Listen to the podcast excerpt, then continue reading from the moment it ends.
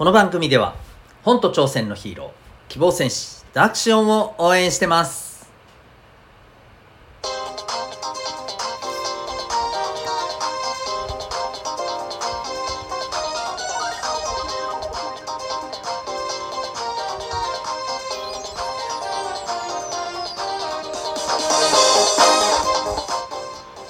小中高生の皆さん日々行動してますか？あなたの才能と思いを唯一無二の能力へ。親子キャリア教育コーチのデトさんでございます。小中高生の今と未来を応援するラジオ君 the NEXT。今日は宇宙に興味あるというテーマでお送りしてい、えー、きたいと思います。はい、えー、皆さん、えー、宇宙に興味ありますか、えー、宇宙に関するアニメ漫画興味ありますか？ね僕宇宙兄弟は実はあの興味がありながらなんじゃかんじゃで見てないはい、あの漫画の一つだったりするんですよね。ちょっとそのうちあの時間作って見てみたいなと思ったりしてるんですけど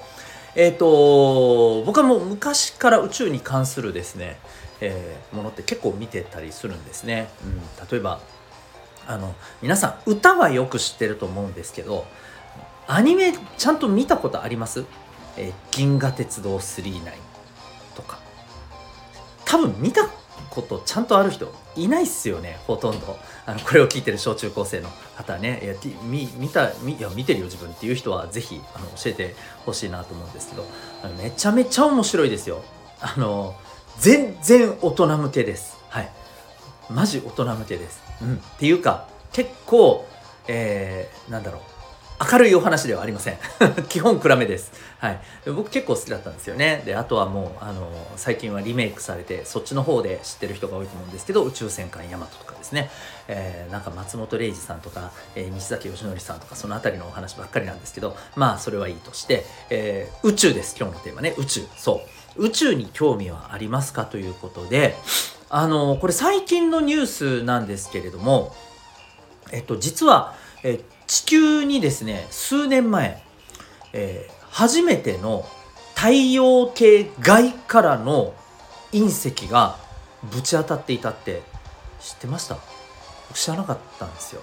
あの隕石が、まあ、落ちたみたいな話はですねえー、ちょいちょいこうニュースにはね出てきたりするんですよね。ただそれもまあ大体海外からのねニュースだったりするので沖縄沖縄沖縄じゃない日本まあ沖縄もですけどあの海外のニュースってなんか自分から結構気をつけてなんていうの調べてないと目にしないんですよね海外からのあのニュースとか、えー、そういうものってね情報ってね、うん、だから結構あの皆さん大事ですよ。いろいろ海外のね情報も取ってみたらと思うんですけど、えーと、そこにね、えー、今回ちょっと出てたりして。なんか、うん、まあ2014年に実はねあのアメリカの沿岸の方の、まあ、海に落ちていたのでね、まあ、直接陸にドカンと落ちて被害が出たっていう話にはまあなってないわけですけれども、えっと、そんなこう隕石がえ実はねあの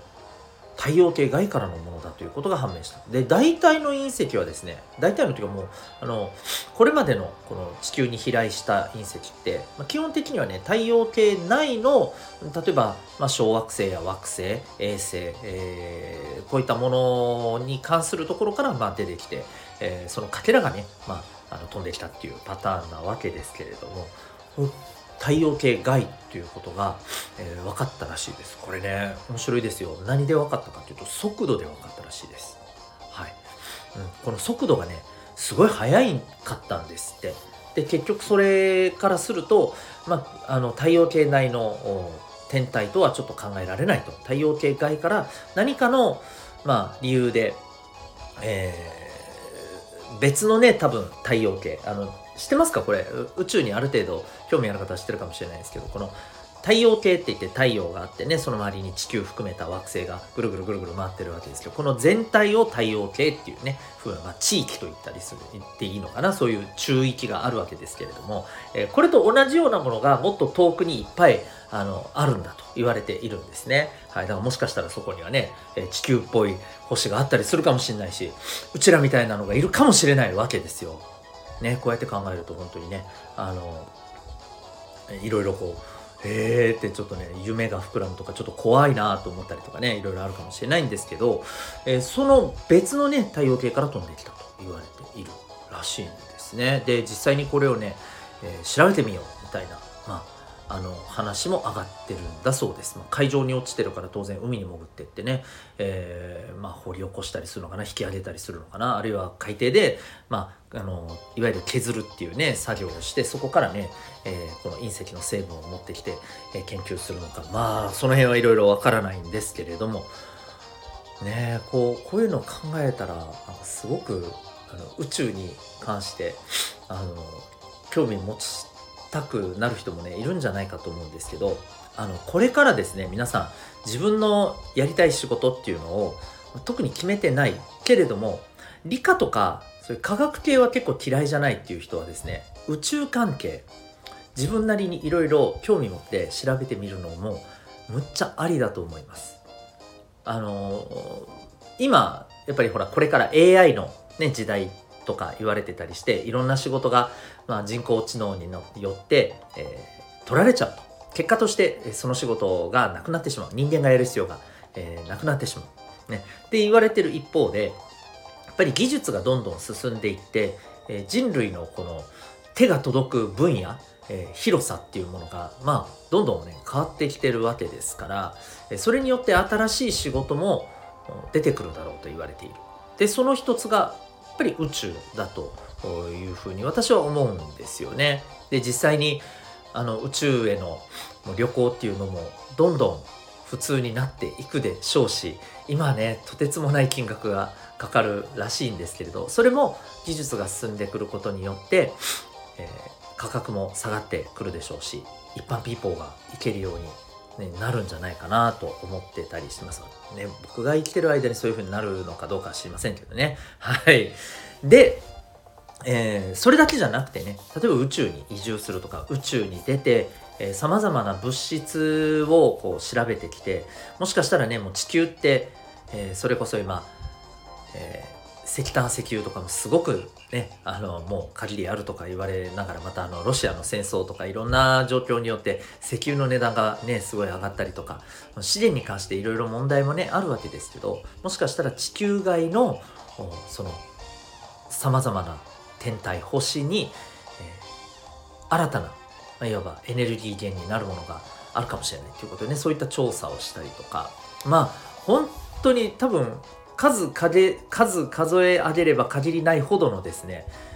おそらく仕事っていうのが出てくると思います宇宙に関して、うん、そういう意味でも今からね興味を持って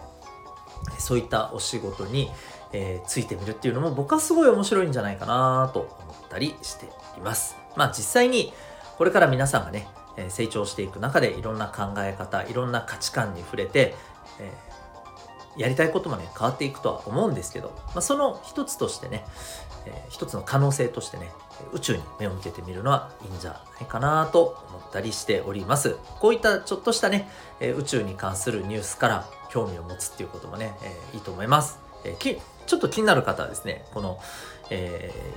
ー、2014年隕石とかでね調べてみてください。そのニュースが結構いろいろ出てきますしまたそれに関連してねなんかこうこのこの隕石を調べた人は昔、えー、これ本当にねそういうものなのか分かんないですけど、えー、恒星間を飛んでいる巨大なあの天体をこう研究するみたいなこともしていたとかいう話でね何だったオームアムアとかいう名前をつけて、えー、いたりするんですけどこの話とかもこれ本当かよっていうね作り話なのかとちょっと半分こう半信半疑ぐらいな感じですけどまあでも結構ねワクワクするお話とかも出てきたりしますのでよかったら見てみてください。というわけで今日は、えー、宇宙に興味ありますかそんなテーマでお送りいたしました。えー、私、デトさんが運営しておりますオンラインコミュニティで民学というものがございます。ズーム LINE を使ってですね、え、24時間、え、使える自習室、そしてそこでは、え、自分が入ってる時に、えあ、私が入ってる時にですね、質問とか、えそういったこともね、聞くことができますし、頑張った分ご褒美もあったりします。さらに、え週に1回、え学校で学べないようなテーマの授業、例えば心理学や金のこと、え今、そして社会に出た時に、えめちゃくちゃ役立つ、えそんな、え授業をやったりしております。興味のある方は、えウェブサイトへのリンクがこの放送の説明欄にありますのでチェックしてみてください。それではここまでお聴きいただきありがとうございます。あなたは今日どんな行動を起こしますか？それではまた明日学び大きい一日を